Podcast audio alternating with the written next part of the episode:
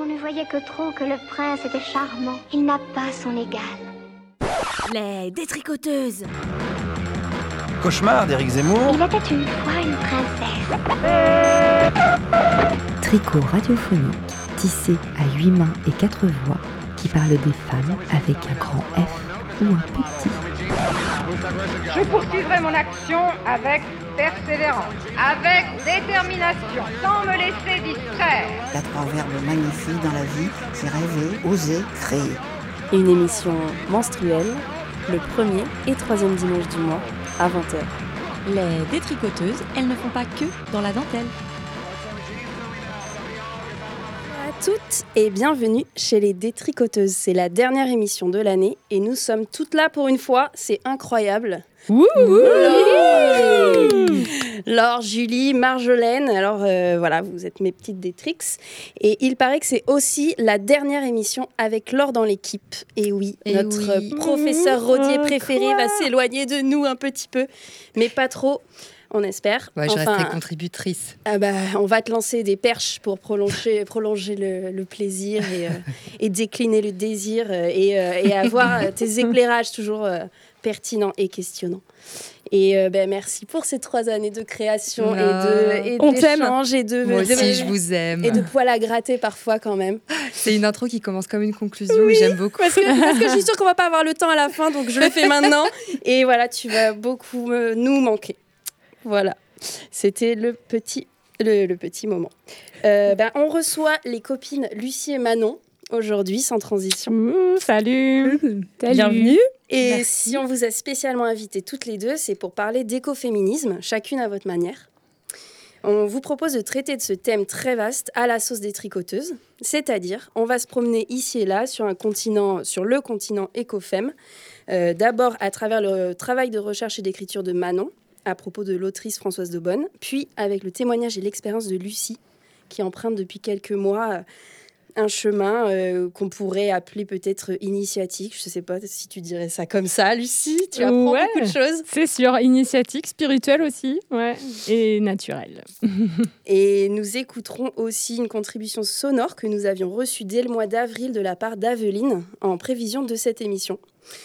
Euh, donc c'est une carte postale sonore où on prend des nouvelles d'elle et de sa vallée, la Roya, comme deux fils qui se tressent et racontent son rapport à l'environnement. Il y aura aussi une chronique sur l'écoféminisme bien présent en Afrique, déclamée par notre Marjolaine. Et le tout sera saupoudré de nos échanges en plateau. De la création sonore, des voix, des copines, de la musique, c'est la recette des Détrix de juillet. On y va sans plus tarder car j'entends déjà le chaudron bouillonner. L'envie de parler d'écoféminisme est venue suite à la carte blanche de Lucie que tu nous avais envoyée euh, pour l'émission d'avril sur le mot blanche. Tu avais commencé à parler d'écoféminisme comme d'un mouvement de pensée autre, comme une réaction à la vision masculine écrasante. Et par vision masculine, il était question de... euh, il était question, enfin je crois, de qualifier cette marche du monde compétitive, capitaliste et mortifère. On s'était dit alors que tu avais entrouvert une porte et qu'on avait besoin de plus de temps pour développer. C'est ce qu'on va essayer de faire maintenant, mais j'annonce, on va manquer de temps. On sait déjà euh, quel sera la, la prochaine, euh, le prochain euh, numéro des détricoteuses de la rentrée, c'est ça? L'épisode 3.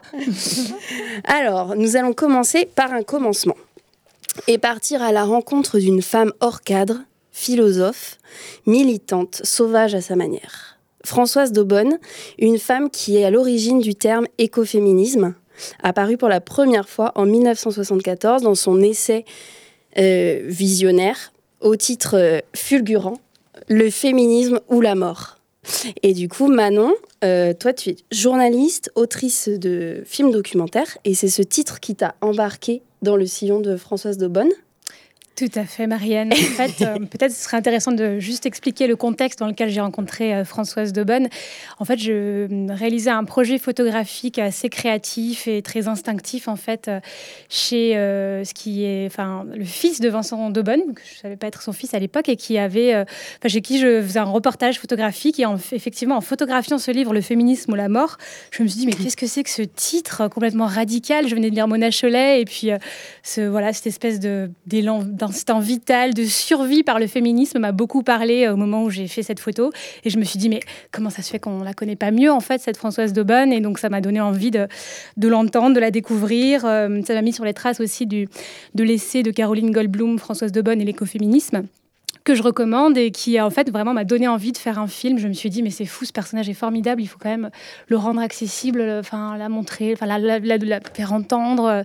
et donc voilà, je trouvais, j'ai immédiatement trouvé assez fascinante. Et donc mon projet actuellement, il est toujours en cours d'écriture. Ça fait un an et demi que je travaille dessus. Je suis partie en résidence l'année dernière et j'ai pu euh, commencer à, à, imaginer des formes. Ce qui est difficile, c'est que Françoise Daubonne, elle est sauvage. Enfin, c'est un personnage sauvage en sens où elle est vraiment débordante, hors cadre, presque insaisissable. Et donc, faire un film euh, avec euh, ce type de, matière, c'est un peu mission impossible, j'ai l'impression parfois. Donc là, je suis vraiment en train d'essayer de, trouver un angle à mon film entre euh, son époque des années 70, enfin, ses élans de lucidité, enfin, vraiment ce qu'elle a enfin, ce qu'elle a compris sur l'écoféminisme qui semble évident aujourd'hui. Et j'essaie de tisser un lien entre cette époque et la nôtre, et voilà, pour, faire, pour montrer un petit peu toute l'inspiration de ce personnage. Et du coup, tu dis, euh, j'ai tout de suite trouvé euh, passionnante, mais en fait, elle a énormément écrit. Euh, c'est donc une, une autrice, enfin une militante féministe née en 1920 et décédée en 2005, donc juste pour recadrer. Et donc elle a, enfin voilà, elle a été plutôt philosophe, essayiste. Enfin, elle a fait plein plein de d'écrits, des romans, des poèmes, des manifestes, une chanson. Elle a été voilà, très engagée dans les années 70. Et peut-être euh, on va écouter euh, l'extrait euh, de quelques textes lus et puis on, rebondit sur l'un ou l'autre. Juste, ajouter qu'elle a écrit une centaine de livres, donc c'est vraiment une, une, écrivaine prolifique qui a participé à l'émergence du, du, MLF. Et donc il y a vraiment, enfin, dès le départ, elle est intéressante aussi parce qu'il y a cette profusion de textes, elle lit énormément et enfin voilà, il y a quelque chose de vraiment. si je peux juste citer un petit extrait de ses mémoires, elle disait qu'elle lisait tout pêle-mêle à poignée, à brasser romans et ses poèmes, comme si à travers les lignes se trouver des messages d'avenir. Et en fait, j'aime bien cette, euh, le côté exploratrice de la pensée. Enfin, je trouve que ça résume bien un peu ce qui est fascinant chez Françoise de Bonne. Du coup, ben, écoutons quelques extraits. Une grève massive, un sabotage généralisé, un détournement multiple, une technique de dérision spectaculaire valent mille fois mieux que les modes opératoires de lutte où le sang est versé. Ceci posé, il est d'une part impossible bien souvent de choisir, et d'autre part, les uns valent ici et les autres là, et c'est encore tomber dans l'abstraction et le rêve que d'imaginer l'impossibilité d'utiliser les moyens dits violents qui font partie de la contre-violence. Au contraire, le monde étant ce qu'il est, c'est forcément à eux qu'on arrivera en dernier recours. Ça s'appelle Poème pour la centrale de Toul où il était interdit de recevoir des poèmes. À Nantes ou bien ailleurs, il est des prix des prisonniers au cou blanc et câlin pour couteau de géolier. Et moi je pétris le clair de lune comme une harpe de farine pour demander aux fées des contes hors du conte de fées. Donc le poème continue et il termine par Insoumets-toi, brûle les tôles. Le raisonnement est simple. Tout le monde, pratiquement, sait qu'aujourd'hui les deux menaces de mort les plus immédiates sont la surpopulation et la destruction des ressources. Un peu moins connaissent l'entière responsabilité du système mal en tant que mal, et non pas capitaliste ou socialiste dans ces deux périls. Mais très peu encore ont découvert que chacune des deux menaces est l'aboutissement logique d'une des deux découvertes parallèles qui ont donné le pouvoir aux hommes voici 50 siècles. Leur possibilité d'ensemencer la terre comme les femmes et leur participation dans l'acte de la reproduction l'appel à la grève de la procréation déposé en 1974 au Forum parallèle du Congrès sur la population à Bucarest. Attendu que le monde du capital a dévoilé son hypocrisie en proclamant la campagne antinataliste au tiers-monde tout en nous contestant, rognant, légalisant et manipulant notre droit le plus essentiel à la procréation ou à son refus. La seule mutation qui puisse donc sauver le monde aujourd'hui est celle du grand renversement du pouvoir mal que traduit, après la surexploitation agricole, la mortelle expansion industrielle. Non pas le matriarcat, certes, ou le pouvoir aux femmes, mais la destruction du pouvoir par les femmes. Et enfin, l'issue du tunnel, la gestion égalitaire d'un monde à renaître, et non plus à protéger comme le croient encore les doux écologistes de la première vague. Le féminisme ou la mort. Manon, c'est toi qui as choisi ces quelques extraits que j'ai tout assez dans un tout petit extrait de deux minutes. Donc c'était très dense. Mais je suis sûre que certaines idées et certaines phrases voilà, seront tombées dans les oreilles de certaines personnes. du coup, bon, ben, en plus, c'était sympa. En fait, je suis venue te voir pour que tu me parles de, de ce personnage qui est difficile à saisir en vrai et, pas très. Enfin, là, qui commence à être médiatisé qu'aujourd'hui. Enfin, voilà, depuis qu'il y, y, a différents livres et différents articles qui sont publiés sur elle. Mais du coup, ce qui est ressorti des textes que tu as choisis quand tu me l'as présenté, c'était la violence tu m'as vachement parlé de violence, d'insurrection, euh, de droit à la violence et de. Euh, c'est pas vraiment l'image, moi, que, je me faisais de, de l'écoféminisme et de, de la lutte écologique. Et, euh, et est-ce que, du coup, tu penses que, d'après elle, une violence est nécessaire pour que les choses changent? Il y a quelque chose comme ça? Ou qu'est-ce que c'est la contre-violence? En tout cas, c'est une question dans l'air du temps. Hier, je lisais sur un mur, il n'y a pas de progrès si on reste dans la norme. Et en fait, ce que Françoise Daubonne permet de faire, c'est précisément de questionner la norme. Et la norme aujourd'hui, c'est quoi? C'est le couple, la consommation, donc c'est le capitalisme, le patriarcat. Et effectivement, tous ces écrits, euh, avant l'heure, commencent à euh, mettre en question ça. Et c'est vrai que dans les années 70, c'est très très neuf. Elle est toute seule à imaginer ça. Aujourd'hui, ça semble peut-être un petit peu plus... Euh, enfin, ça émerge en tout cas, c'est quelque chose qu'on commence à, comprendre. Mais... Euh, oui, la violence, en fait, elle, dans le passage euh, qui est, passé tout à l'heure, on entend que c'est, elle considère que c'est le dernier recours euh, à envisager, mais qu'effectivement, c'est une forme de contre-violence. C'est-à-dire qu'on n'a pas le choix parce que ce qui est violent en réalité, c'est ce qui est en train de se passer et c'est pas euh, et pas le, fait de, s'indigner euh, de cette réalité. Et euh, d'ailleurs, Françoise de Bonne n'était pas un être violent. Euh, elle est, enfin, c'était d'abord une écrivaine. Elle passait toute sa vie à lire, à écrire, et donc c'était vraiment, euh, enfin, elle a passé toute sa vie à vraiment réfléchir, à remettre en question ses contradictions. Donc voilà, c'est la, violence vraiment en ultime recours. Et effectivement, elle a été jusqu'à saboter une centrale nucléaire. Donc, elle a été quand même très loin dans, dans, la contre-violence. Donc, je trouve que c'est très intéressant de suivre le cheminement de ces idées dans le temps. Oui, là, en disant ça aussi, euh, il y a plusieurs paradoxes parce qu'elle parle aussi de, du, euh, de la grève des ventres, en fait. Elle appelle les femmes à arrêter d'enfanter parce que euh, c'est servir le capital et la, la société d'industrialisation. Et alors que, bon, bah, après, voilà, elle a eu des enfants, c'est quelqu'un qui, qui vit ses contradictions et voilà, je sais pas où ça bon, peut mener. Cette, en tout cas, ouais, la, la, question de la maternité, c'était assez douloureux pour elle parce qu'en fait, elle était, euh, sa mère était une scientifique, elle avait été élève de Marie Curie et euh, elle n'a pas pu euh, travailler parce qu'elle a eu quatre enfants et euh, donc elle s'est retrouvée à la maison, enfin cinq enfants même, et donc elle n'a pas pu, pas pu travailler et ça, ça l'a vraiment habité dès l'enfance d'avoir une mère qui empêchait de travailler. Donc ça aussi, ça m'a beaucoup intéressée en découvrant ce personnage, de me dire waouh, elle raconte son enfance dans ses mémoires et le portrait de cette femme qui est vraiment frustrée et qui peut pas se réaliser quand bien même elle a atteint un haut niveau de connaissance. Et donc ça, ça je trouvais que c'était vraiment important aussi à partager. Et sa propre maternité, est-ce que ça l'a frustrée, elle? Bah, elle a choisi, elle, de pas du tout euh, être mère, c'est-à-dire qu'elle a fait élever ses enfants par euh, sa sœur, sa mère, et donc elle a vraiment choisi de pas être mère. Elle, euh, elle avait vraiment une, euh, elle a vraiment mis à distance la maternité très rapidement. Elle écrivait d'ailleurs sur ce thème en disant qu'elle voulait surtout pas, elle élever ses enfants comme un père, elle le revendiquait. D'accord.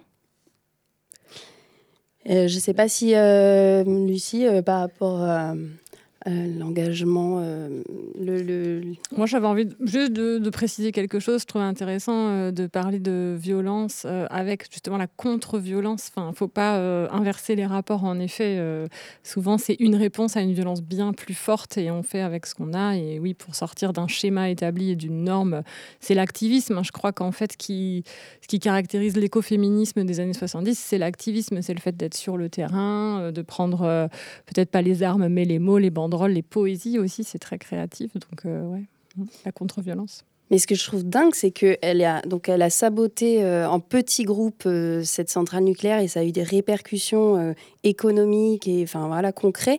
Mais on en a, enfin, faut vraiment s'y intéresser pour le savoir. Elle, elle l'a déclaré, elle l'a pas caché. Non, c'est resté en fait, c'est resté pendant longtemps un secret parce qu'effectivement c'était euh, passible. Enfin, c'était c'était très grave en fait. Donc euh, ça a été révélé seulement il y a quelques années par Caroline Goldblum qui a fait le rapprochement entre différentes sources. Donc euh, je trouve ça aussi intéressant que ce soit une historienne finalement et, pas les services de renseignement généraux qui, qui révèlent cette affaire. Il y a aussi une question d'imaginaire à l'œuvre dans l'idée de pouvoir faire certains rapprochements que voilà qu'on peut peut-être pas faire quand on n'a pas accès à toutes ces connaissances. Est-ce que, alors, bah, du coup, maintenant, tu avais euh, choisi une chanson qui s'appelle Flash pour faire euh, la transition avec l'activisme. Euh, ça n'a rien à voir, mais on va écouter Flash de Bonnie Banane.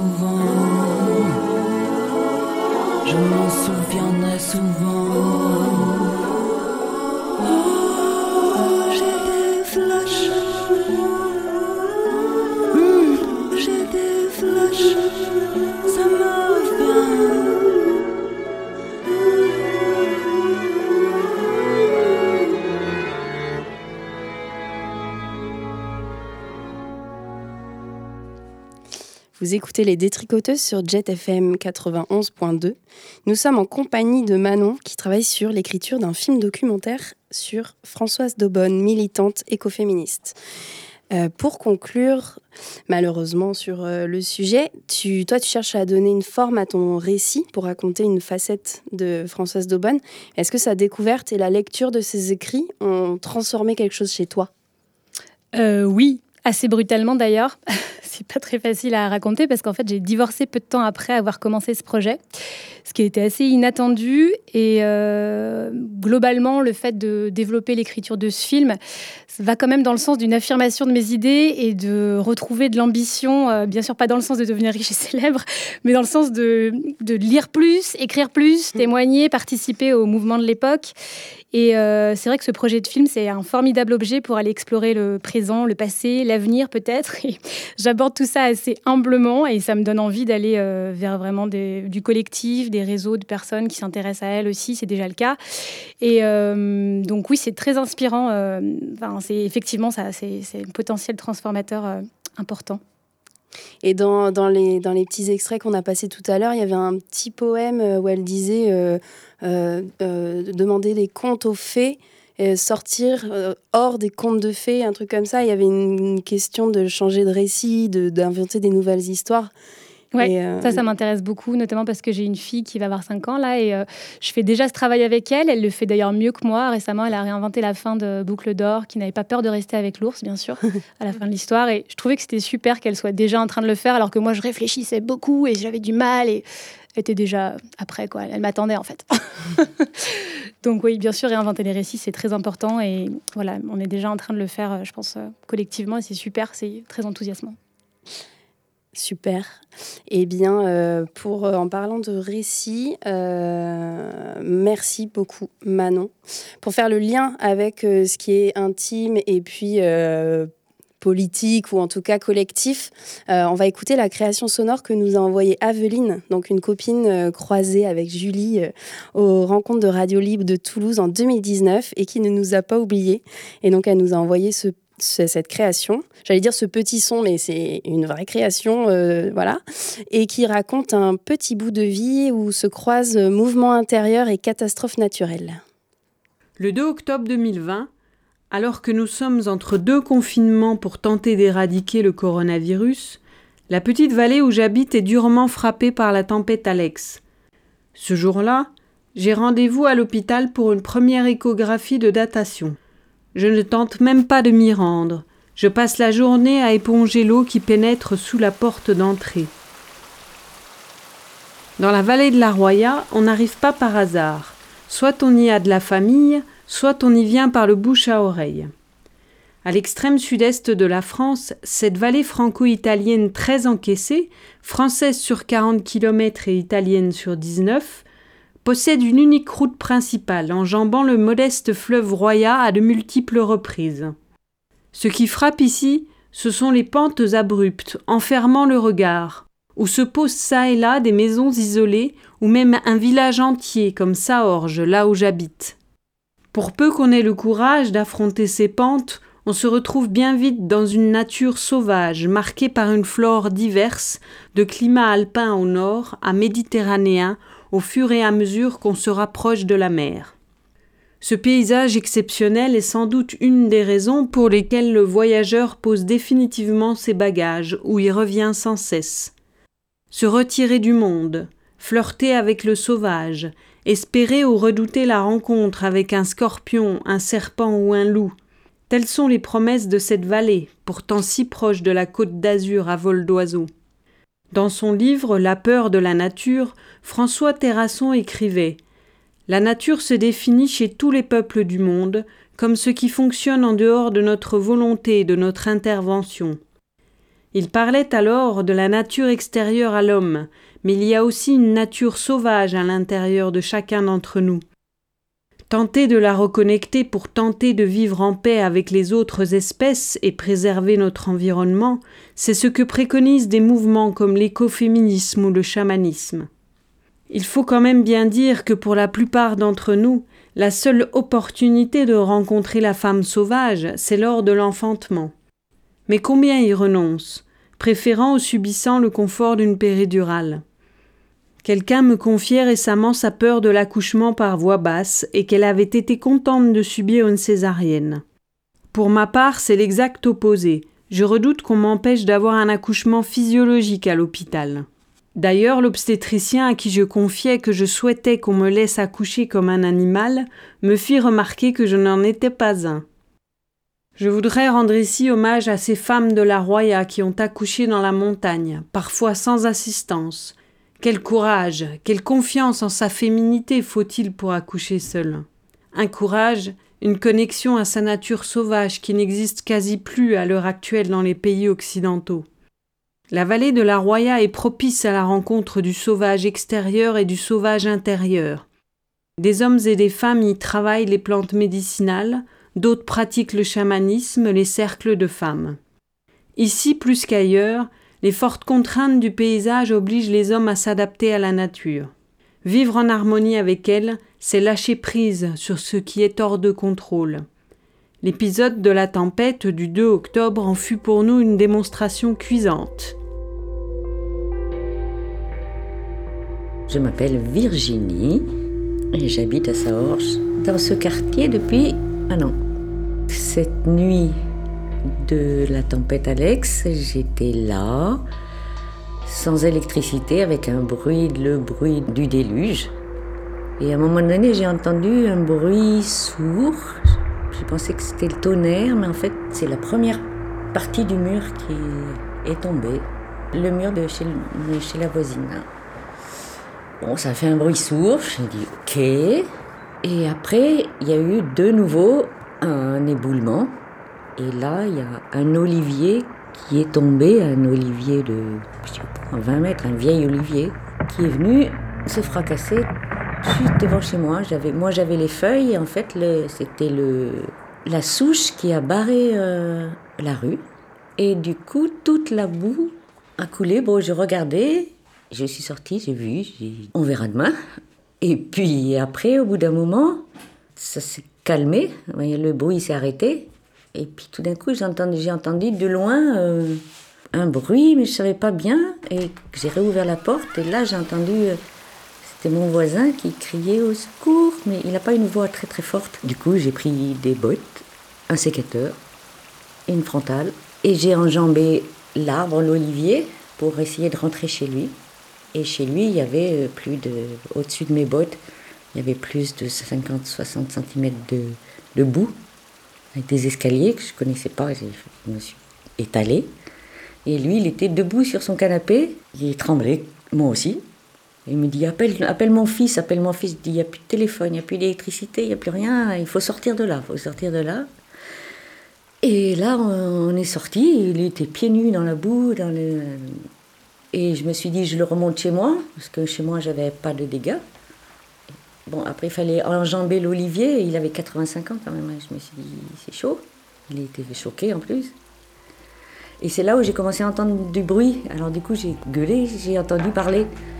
Donc j'ai appelé, euh, j'ai appelé à l'aide, à l'aide, à l'aide. Et là, il y a Beaucheuse, la propriétaire du, du restaurant en dessous, qui est arrivée.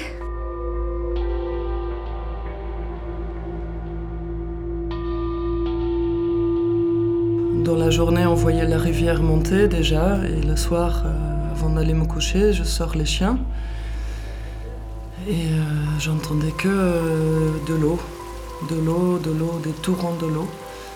Quand je marchais dans le village, déjà, l'eau, elle était à 10 cm, 20 cm hauteur. Et à un moment, au retour du balade, j'ai vu un tas de bordel un peu plus loin de ma maison. J'ai monté les chiens chez moi, euh, je suis allée voir c'était quoi ce bordel et en fait j'ai entendu des voix très légèrement euh, au-dessus du touron qui, était, euh, qui descendait de l'escalier, qui était énorme en fait. le bruit était... c'est comme si j'étais en dessous d'une cascade. Et les rochers qui tombaient, le bruit aussi de rochers qui tombé du, de l'escalier. Et du coup, j'entendais les voix, je suis montée. Et en fait, à ce moment-là, euh, je vois que tout le petit chemin, il est bloqué. Je, j'escalade un peu, je monte encore et je vois une copine euh, qui, qui, était en train de sortir euh, un homme de, de sa maison. Devant sa porte, il y avait une grosse olivier qui bloquait la route. Du coup, fallait le sortir par au-dessus de l'olivier. Et c'est ce qu'on a fait. Sauf qu'à un moment, euh, il y a quelqu'un d'autre qui est arrivé, euh, des élus de la mairie, euh, qui a pas pu ou pas voulu monter. Mais en tout cas, il y avait la personne, quand voulait sortir de sa maison, il est bloqué. Il a appelé que la personne qui arrivait. Et nous, on était deux femmes à le sortir et il avait pas. Euh, il voulait que l'autre mec il, il, montait quoi. Et avec ma copine, on s'est regardé, on a fait vas-y, il faut qu'on les sorte. Finalement, on, a, on a fait passer Jean-Pierre par-dessus la souche et elle l'a pris dans ses bras comme elle c'est une grande costaud. Et moi, je fais 1m50, elle, elle fait 1m80. Mais euh, voilà, Beaucheux est arrivé à, la, le sortir, à le prendre dans ses bras et, de le mettre en sécurité. Et voilà, et je suis rentrée chez moi euh, un peu choquée. Au matin, nous découvrîmes l'ampleur des dégâts.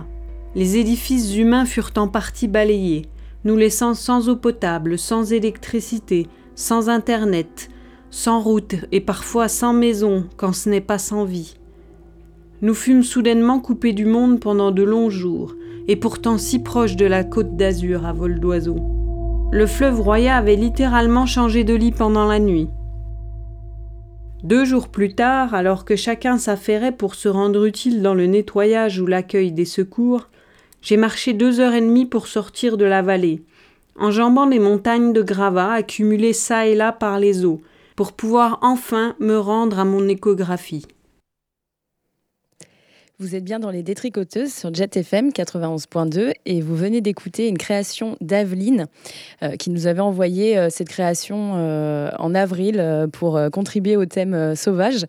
Et du coup, dans cette création, elle fait un parallèle entre puissance de la nature et puissance du corps avec parfois des peut-être des affirmations un peu touchy. En tout cas, euh, enfin la question euh, de retrouver sa, féminité sauvage euh, en accouchant, etc.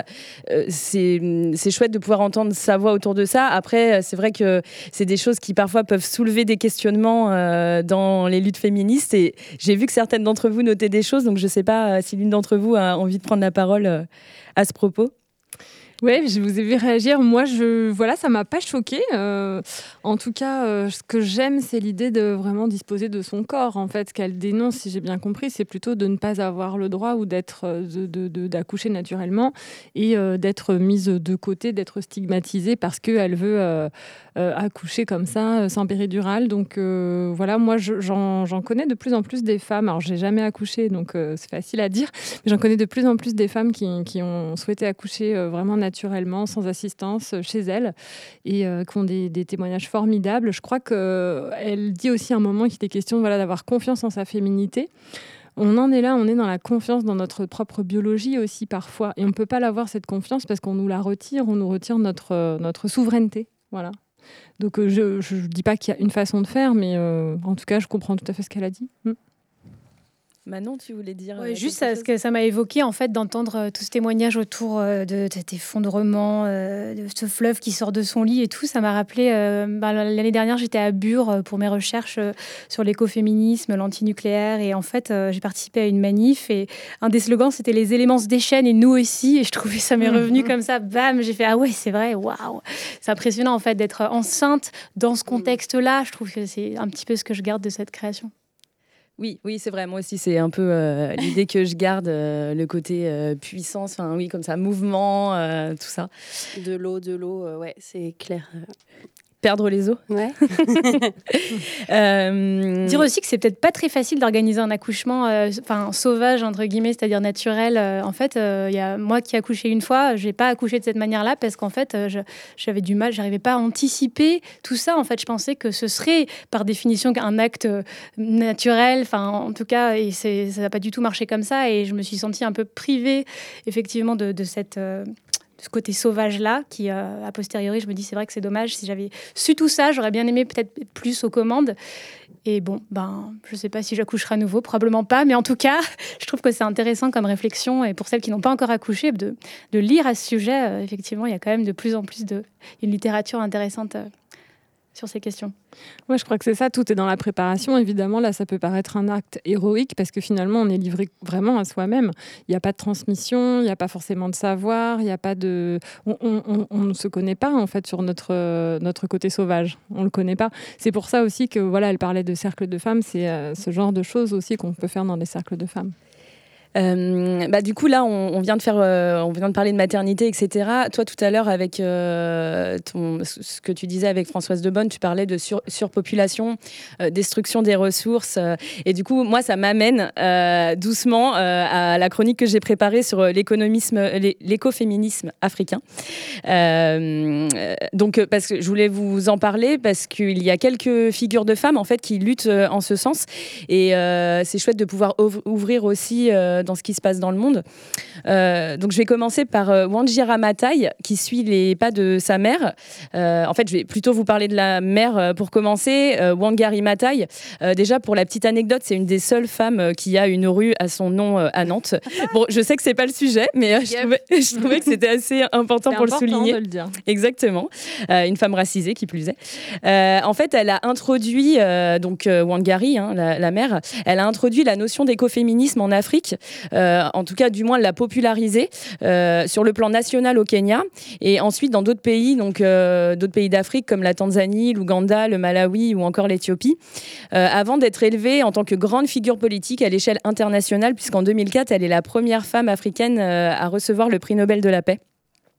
En fait, euh, elle se fait connaître lorsqu'en 77, elle est élue au Conseil national des femmes euh, du Kenya et qu'elle lance le mouvement de The Green Belt. Alors, je ne sais pas si vous en avez déjà entendu parler, le mouvement des ceintures vertes, qui consiste à lutter contre la déforestation au Kenya, dont les femmes sont les premières victimes, puisque le bois sert de combustible pour préparer les repas euh, et les feuilles de ces arbres servent de forage pour le bétail.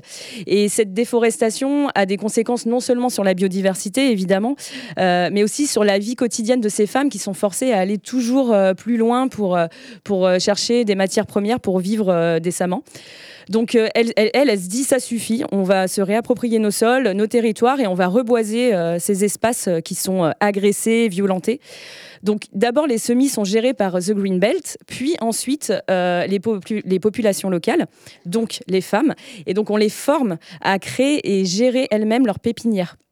Et ce mouvement écologiste conduit à un grand mouvement social autour du droit des femmes euh, africaines euh, en, développement, en développant leur pouvoir d'agir, leur automisation euh, et l'assurance d'un revenu puisqu'elles vendent les plants des arbres qu'elles qu'elles plantent. Alors, son combat a essuyé quelques polémiques parce que pendant une dizaine d'années, Greenbelt a replanté des arbres à croissance rapide et d'origine étrangère, par exemple l'eucalyptus. Donc voilà, c'est des choses qui se sont réglé dans les années 90. Euh, je ne vais pas m'étendre euh, plus que ça sur, euh, sur ce mouvement. Je vous laisserai, je vous laisserai regarder. Mais, mais en tout cas, Wanjira, du coup, la fille, aujourd'hui, perpétue cet héritage dans la mémoire collective et c'est elle qui a repris le flambeau. et elle a notamment créé la fondation Wangari Maathai pour perpétrer bah, cet engagement et en lançant notamment un programme qui s'appelle Green Generation, mais avec un J comme junior, qui a pour but de reboiser euh, les écoles de Kibera, un des plus gros bidonvilles de Nairobi. Donc ça, c'est une, euh, une des actions hein, de la, fondation. Donc je vous invite à checker euh, le site de la fondation et si vous voulez en savoir plus sur, sur donc, Wanjari Matai, vous pouvez écouter le podcast Wanjari Matai, sublimer un héritage puissant que j'ai trouvé sur le site World of Woman. Donc le podcast est en anglais, mais il y a un article en français que vous pouvez parcourir. Et aujourd'hui, dans les figures de proue du mouvement euh, écoféministe africain, deux noms se détachent. Donc la sénégalaise Mariama Sonko et la kenyane Ruth Nyambura. Euh, et je vous propose d'abord d'écouter un extrait d'une intervention donc de Mariama Sonko à l'université du Mans lors des rencontres Femmes d'Histoire 2019 sur le thème Femmes et agriculture écoféministe. Tout d'abord, je suis une femme rurale et je préside un mouvement appelé Nous sommes la solution. Nous sommes la solution est née en 2011 euh, avec 12 associations de femmes au niveau euh, de l'Afrique de l'Ouest dans cinq pays. Donc il y avait deux associations de femmes au Burkina, deux au Ghana, deux en Guinée-Conakry, trois au Mali et trois au Sénégal. Et en fin 2014, nous avons eu à faire une évaluation de nos actions. On s'est retrouvés avec 500 organisations de femmes et d'alliés qui ont adhéré au mouvement et qui ont drainé vraiment 175 000 personnes euh, membres autour euh, de, ce mouvement.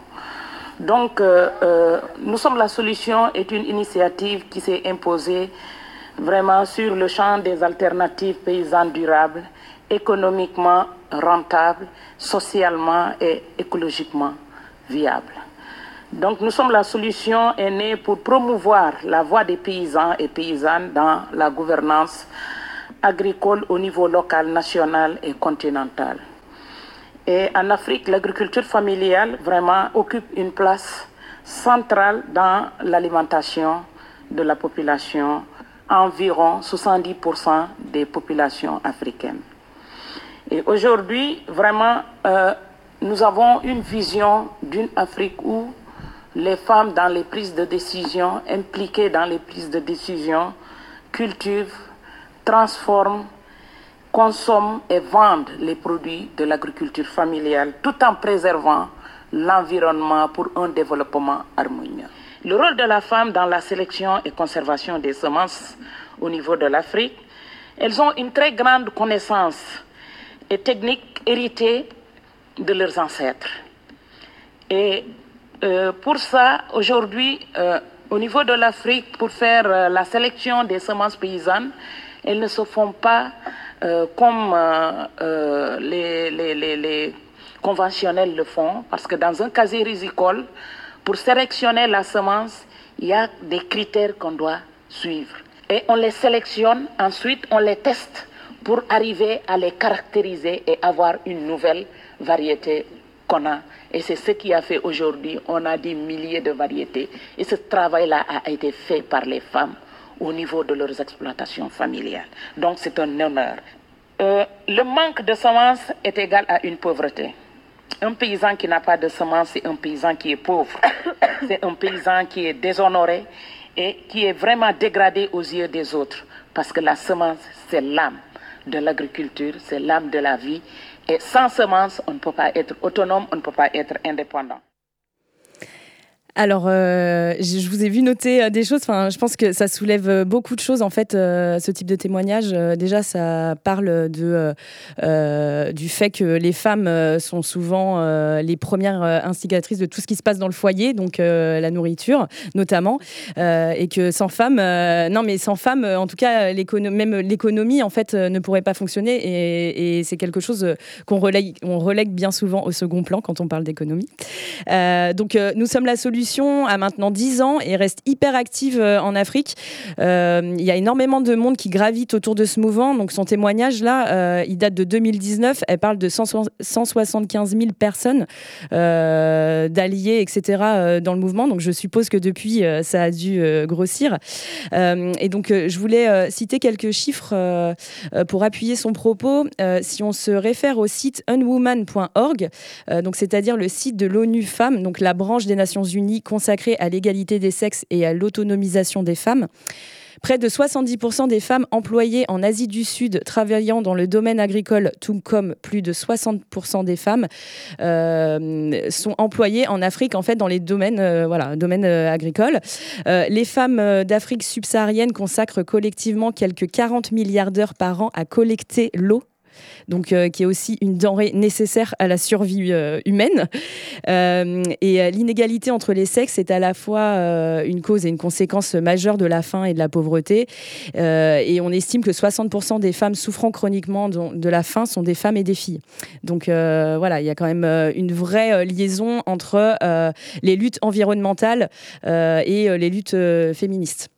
Et euh, on, voit que ces chiffres pointent l'urgence. Euh, l'urgence Donc, euh, je voulais aussi vous parler de la militante kenyane Ruth Nyambura, créatrice du mouvement African Écoféministe Collective, donc le collectif écoféministe africain, qui utilise qui utilise les traditions africaines radicales pour critiquer le pouvoir, lutter contre le capitalisme, les multinationales.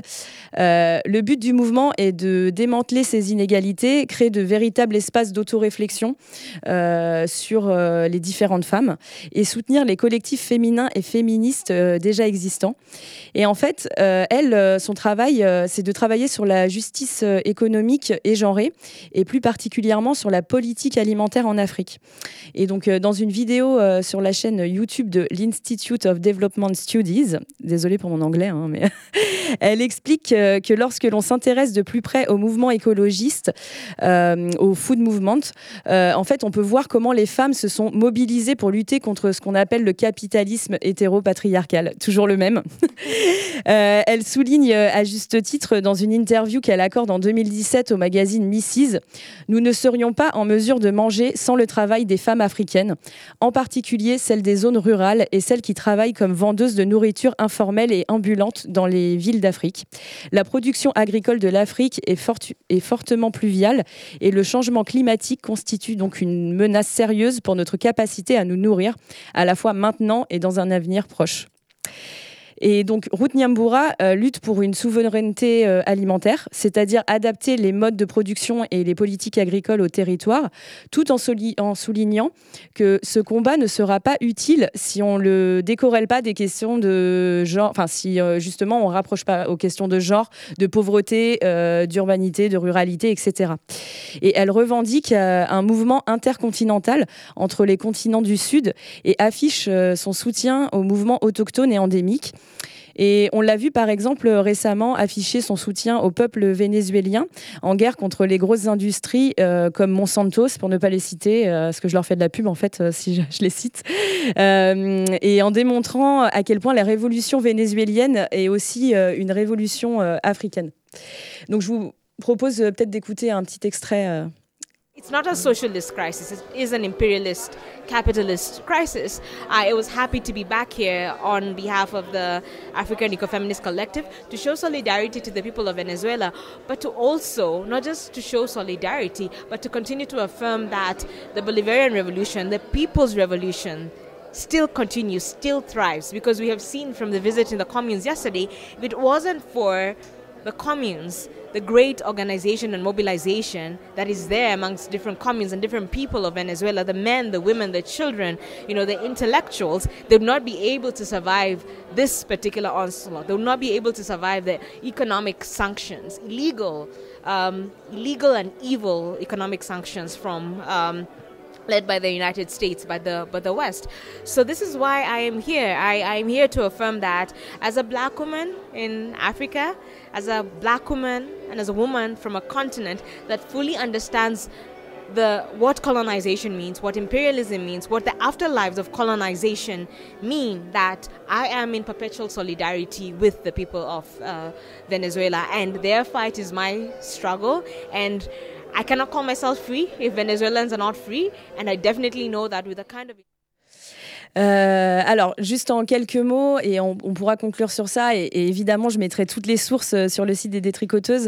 Euh, elle explique pourquoi la lutte vénézuélienne n'est pas une crise sociale, mais plutôt une crise anticapitaliste, et que ce combat, bah, c'est aussi un combat des femmes africaines. Et, voilà, elle souhaite apporter son soutien, montrer que la lutte continue contre les sanctions, écono sanctions économiques opérées notamment par les USA.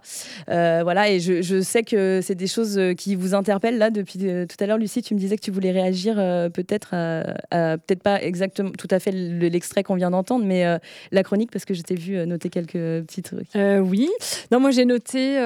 Qu'est-ce que j'ai noté Enfin, je crois qu'il y avait peut-être d'autres interventions avant moi, non?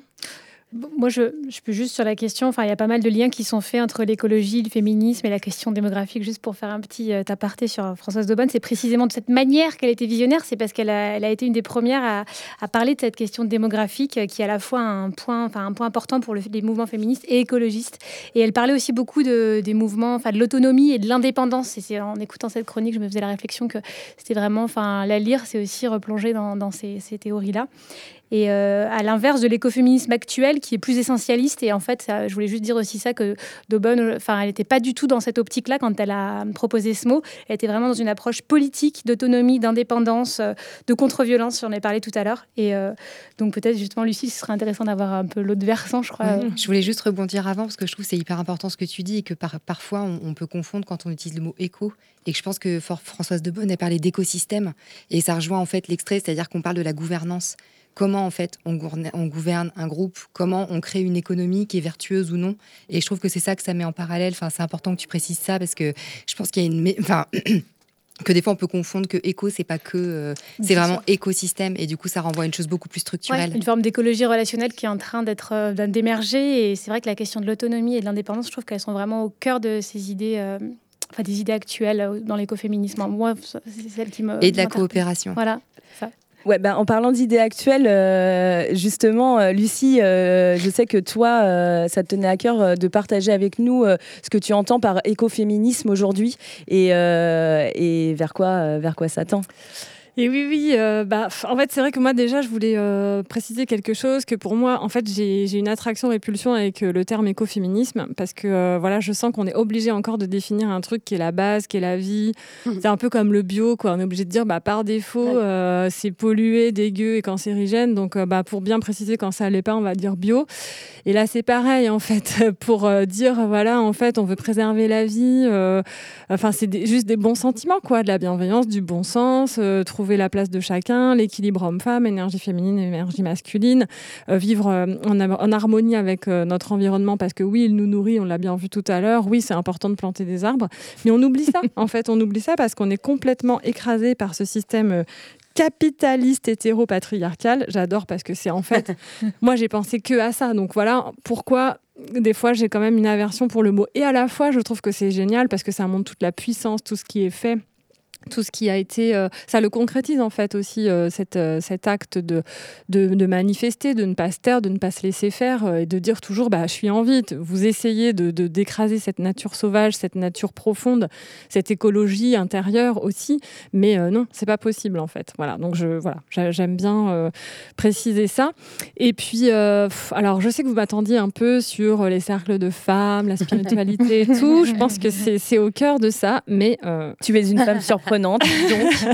Mais voilà, la yogini que je suis, en fait, a envie de s'insurger et de plutôt. Sauvage. euh, voilà, C'est l'influence voilà, de c'est le sauvage en moi que je laisse euh, sortir. Et, euh, et qu'est-ce qui, qu'est-ce qui est sorti? C'est qu'au départ, bah, très classiquement, j'ai préparé le sujet, j'ai sorti mes bibles, donc euh, Révél obscur de Starro, que, que j'ai là avec moi sur le, dans le studio. J'ai Être écoféministe de euh, Jeanne. euh, Burgard Goutal, j'ai l'éco-psychologie euh, de euh, Johanna Massy, etc. Et puis euh, j'ai commencé à lire, je me suis plongée dans les années 70, l'antinucléaire, euh, les femmes indiennes de Chipko euh, qui ont fait des, des câlins aux arbres pour empêcher la déforestation, qui ont gagné. Euh, voilà, euh, Love Canal aussi, avec la, les déchets qui étaient versés dans l'eau aux États-Unis, etc. Donc là, je dis, ok, c'est bien, le passé, l'histoire et tout. Donc j'ai beaucoup, beaucoup de. non, mais j'ai beaucoup, beaucoup de respect pour ça. Mais en fait, au fond de moi, entre-temps, il y a eu quoi? Il y a eu un gros blanc et il y a eu que mon système, euh, mon, mon mode de survie, mon système sympathique, le système nerveux qui s'active, il s'est réveillé. Et il a dit, non, mais entre-temps, il y a Macron qui a fait des annonces et qui dit, tout le monde va être vacciné, c'est obligatoire, mais c'est déguisé. Mais en fait, je commence vraiment à assumer que je suis un peu un dictateur. Bon, je parle clairement, hein, ça n'engage que moi, Lucie. Et, euh, et là, euh, bah, je pouvais plus du tout envisager le sujet de la même manière. Je me suis dit, mais en fait, euh, la Terre, qui est vraiment l'objet de défense de l'écoféminisme de base, là, il est remplacé par notre santé, par notre biologie, par notre corps. Et, voilà encore quelque chose que le système patriarcal veut nous prendre. C'est encore un homme qui a le pouvoir, qui seul, il n'y a jamais eu de référendum, il n'y a jamais eu de, de, de demande de ce qu'on veut, de ce qu'on veut vraiment. Aussi, on met de côté, bien sûr, toutes les thérapies alternatives. Jamais on nous donne des conseils, ou très rarement on nous donne des conseils pour euh, faire autrement, pour booster notre système immunitaire. Euh, on nous dit pas aller dehors, euh, camper dehors, ça va faire du bien. Euh, non, non, on nous dit enfermez-vous et puis euh, on va acheter des vaccins qu'on va vous, vous mettre, vous injecter de force en fait. Donc je suis hyper choquée. Juste par rapport à ça, il y a le livre De la démocratie en pandémie là, que j'ai lu récemment de Barbara Stiegler qui est vraiment intéressant et qui analyse la manière dont les confinements ont été gérés assez unilatéralement, visiblement, avec quelques cabinets de consulting quand même. Hmm. Ouais, c'est. Et donc, euh, moi, ça me rappelle aussi ce, ce droit à disposer du corps. hein. On en avait parlé dans une émission précédente sur la gynécologie, etc. Et ça me donne envie de lire un extrait de Rêver l'obscur de Star Hawk. Donc, c'est un livre de 1982. Il a 39 ans, je le sais, puisque euh, c'est mon année de naissance, avec Julie aussi, je balance. Donc, euh, qui dit quand même les guérisseurs fournissent des modèles de savoir, de compétences et de valeurs. Et soigner, c'est une relation de pouvoir. Et si je suis contrainte de donner ce pouvoir sur moi-même à quelqu'un qui appartient à une élite dont je suis exclue, ma confiance en moi-même, dans ma propre capacité et dans mon droit de contrôler ma destinée est affaiblie. En tant que femme, si ma société me refuse le savoir légitime concernant mon corps et m'oblige à me tourner vers des hommes lorsque je cherche du soin et de l'aide dans les expériences les plus féminines, j'entends très clairement que je suis incompétente, incapable de prendre soin de moi. Quand les guérisseuses femmes sont humiliées et dépeintes comme sales et malveillantes, les femmes en tant que groupe sont forcées d'intérioriser un sentiment de honte, de dégoût d'elles-mêmes, de crainte envers leur propre pouvoir. Voilà, ça, ça date de 1982. Et moi, je pense que ça, ça peut complètement euh, se, rayonner sur ce qui se passe actuellement, pas que sur les femmes, mais le corps, la vie, ça c'est féminin, c'est l'énergie féminine. Euh, voilà, la vie, elle sort aussi du corps des femmes. Euh, donc euh, voilà, je, je me dis que voilà, j'ai pas pu. je me dis aujourd'hui, c'est ça la nouvelle cause éco- écoféministe. En fait, c'est ça. Pourquoi? Parce qu'aussi, on met toute notre attention sur le vaccin et pas euh, et pas sur ce qui se passe à côté. Il y a encore euh, bah, les risques d'effondrement. Euh, il y a là, pas plus tard que hier, il y avait des inondations en Allemagne, en Belgique, qui ont fait des morts. Voilà, bon, il y a clairement une crise politique, climatique. Enfin, je vous fais pas l'article. Et, qu'est-ce qu'on nous dit? Surtout vaccinez-vous. Voilà, c'est une petite tendance à m'agacer. Vous l'aurez compris. Qu'est-ce que je voulais vous dire d'autre? Peut-être vous voulez réagir? Sinon, je peux avoir une note un peu plus positive. Parce que euh, sur la note positive, je dis oui, il y a Ouais. des outils. Et oui, la spiritualité. Oui, les cercles de femmes. Et aussi les cercles d'hommes, les cercles d'humanité. Moi, j'ai vraiment à cœur que les énergies euh, s'harmonisent. Donc, que l'énergie féminine et masculine. Et, euh, et donc, on peut le faire euh, avec euh, bah, des cercles on va se laisser libre, on va exprimer cette nature sauvage par des rituels. Hein, L'écoféminisme, c'est beaucoup ça. Je parlais de poésie, mais il y a des chants. Starhawk, elle a écrit des chansons. Il y a des méditations. Enfin, tout ça, c'est quoi? C'est aller chercher notre véritable être, qui on est à l'intérieur. Comment on peut vraiment s'exprimer? Mais la question pour ça, comment faire Comment savoir si on peut exprimer notre âme profonde C'est est-ce qu'on est vraiment libre? Est-ce que depuis petit, petite, on est libre? Est-ce qu'à l'école, on nous laisse nous exprimer? Voilà. Et après Donc, enfin, c'est un gros, gros sujet systémique politique, euh, sociale. Et, euh, et donc aujourd'hui, les outils aussi, et je suis ravie de voir qu'il y a des écolieux. Ça, elle en parle beaucoup aussi, Starhawk, dans son livre, et puis euh, d'autres en parlent. Il y a vraiment des outils pour créer des communautés, pour créer des, des liens de vie ensemble avec la nature et puis euh, se soigner ensemble, euh, voilà, partager vraiment euh, beaucoup de choses ensemble. C'est beaucoup plus positif que ton intro sur l'équilibre. J'aime bien l'équilibre, vous avez compris. et pour se prendre les mains, tu nous as choisi une, une chanson, un chant de Starhawk et son convent. C'est comme ça qu'on dit? Convent, ouais, c'est en fait un groupe de sorcières. Une actu pour fin août, du 24 au 28 août, il y aura à Nantes les les universités d'été des mouvements sociaux qui est organisé par euh, pas mal d'assauts et entre autres euh, Attaque. Et il y aura une soixantaine d'ateliers et des ateliers euh, autour de questions féministes, notamment menés par Juliette Rousseau, qui a écrit Lutter ensemble. Et il y aura également la chorale féministe Las Marisposas, donc on n'arrête pas de vous parler dans l'émission de Chateaubriand, qui chantera là-bas. Donc si vous êtes impatiente de, les découvrir, vous, vous pourrez les découvrir du 24 au 28 août et ce sera à l'école d'archi de Nantes. Et pour continuer, un mois après, le 24 et le 25 septembre, euh, il y a un festival écoféministe euh, organisé par une association euh, qui s'appelle Antidote au pluriel en Centre-Bretagne. donc on a rencontré Amélie quand on est allé présenter l'émission des détricoteuses il y a quelques semaines. Euh, et donc, c'est euh, un festival écoféministe euh, le 24 et le 25 septembre à Trémargat, en Centre-Bretagne. Il y aura des films, des débats, des ateliers autogérés, des conférences. Voilà, c'est une super asso assez récente, mais avec une douzaine de membres à bloc, comme elles disent. Et tout le monde est là, bienvenu. Le est là, bienvenue. Manon, tu avais une actu aussi? Ouais, surtout une recommandation de lecture hein, pour euh, reparler de Françoise de Bonne, puisque c'est aussi pour elle que je suis là. Euh, je voulais recommander L'Amazone verte, qui est l'essai d'Élise Thiebaud, qui est paru il y a pas très longtemps et qui vraiment est un super, euh, une super biographie romancée qui a l'intérêt vraiment de bien articuler ses idées par rapport à l'époque, sa vie intime. Et comme on n'a pas eu le temps de vraiment développer en profondeur voilà, tout ce qui est super à savoir sur Françoise de Bonne, ben, je vous recommande de lire cet essai, ça compléterait un petit peu l'introduction. Merci à toutes et euh, on merci à toutes pour euh, avoir gardé le lien cette année malgré tout. Et euh, on se retrouve en septembre avec une émission consacrée aux moules. Merci. Laure, tu vas nous manquer. Moi aussi, vous allez me manquer. Bye bye. Bye. Ciao.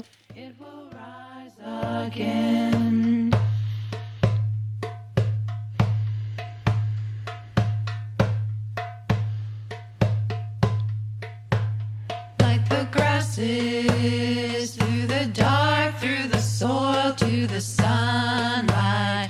We shall rise again. We are searching for the waters of life. We are moving. We shall live again like the grasses through the dark, through the soil to the sun.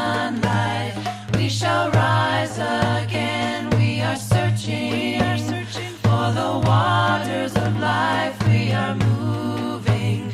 We shall live.